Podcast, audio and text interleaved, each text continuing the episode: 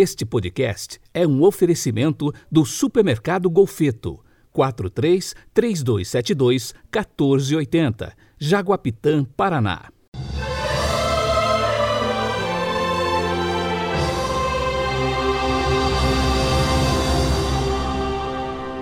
Terça-feira, 6 de julho de 2021. A cor litúrgica de hoje é o verde e o pensamento é de Santa Ângela de Folinho. Abre aspas. Muitos creem que estão no amor e estão no ódio. Muitos creem ter o amor de Deus e têm o amor da carne, do mundo e do demônio. Fecha aspas.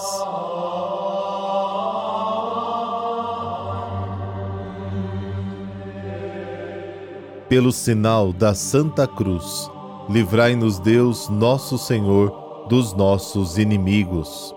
Senhor Jesus Cristo, luz verdadeira que iluminais a todos os seres humanos para salvá-los, concedei-nos a força de preparar diante de vós os caminhos da justiça e da paz. Amém.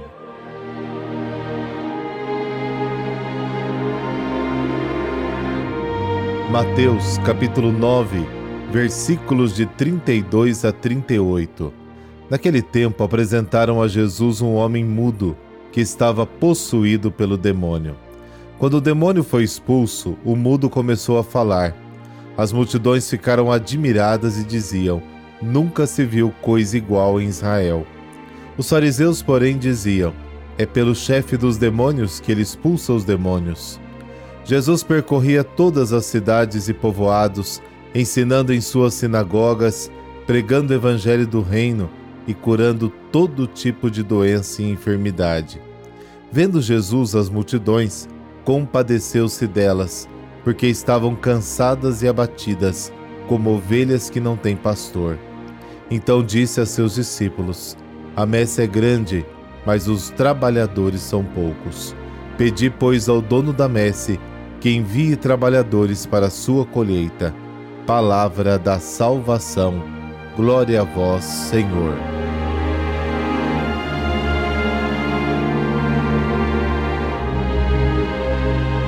De acordo com crenças antigas, as doenças sempre foram causadas por um demônio.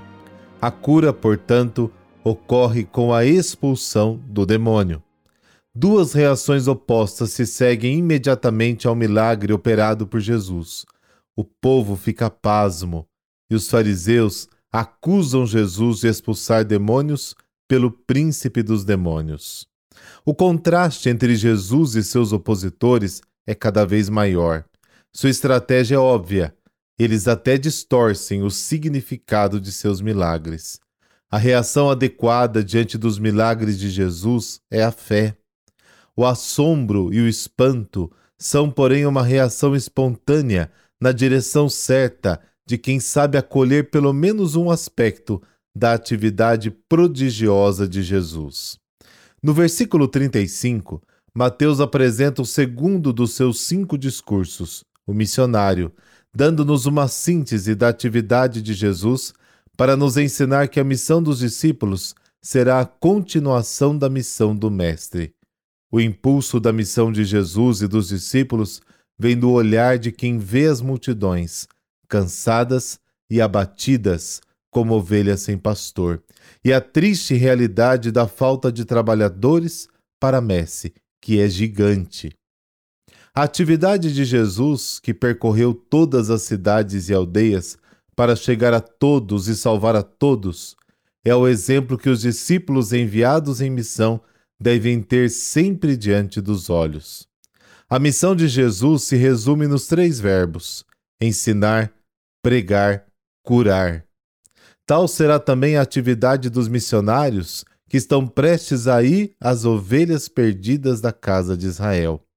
A imagem do rebanho sem pastor é bem conhecida no Antigo Testamento. Números capítulo 27, Zacarias capítulo 13, Ezequiel capítulo 34. Jesus acusa os pastores de Israel de seu tempo. Ele mesmo quer ser o pastor do seu povo, e os seus discípulos devem prosseguir a sua obra com dedicação e amor gratuito.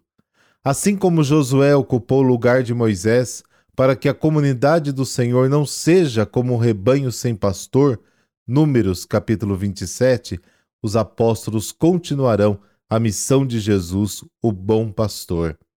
Os discípulos recebem o duplo mandato de pedir ao Senhor da messe e de ir trabalhar na messe.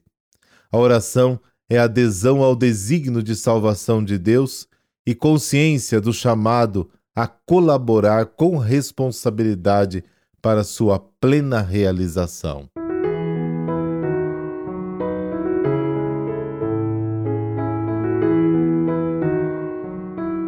E hoje a igreja celebra Santa Maria Goretti. Maria Goretti era uma humilde camponesa que nasceu em 16 de outubro de 1890 na cidade de Corinaldo, na Itália.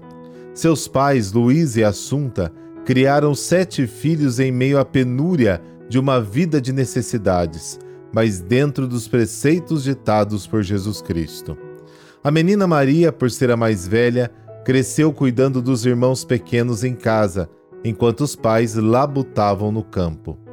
As dificuldades financeiras eram tantas que a família migrou de povoado em povoado até se fixar num povoado inóspito chamado Ferriere. Nesta localidade, a família passou a residir na mesma propriedade de João Serinelli.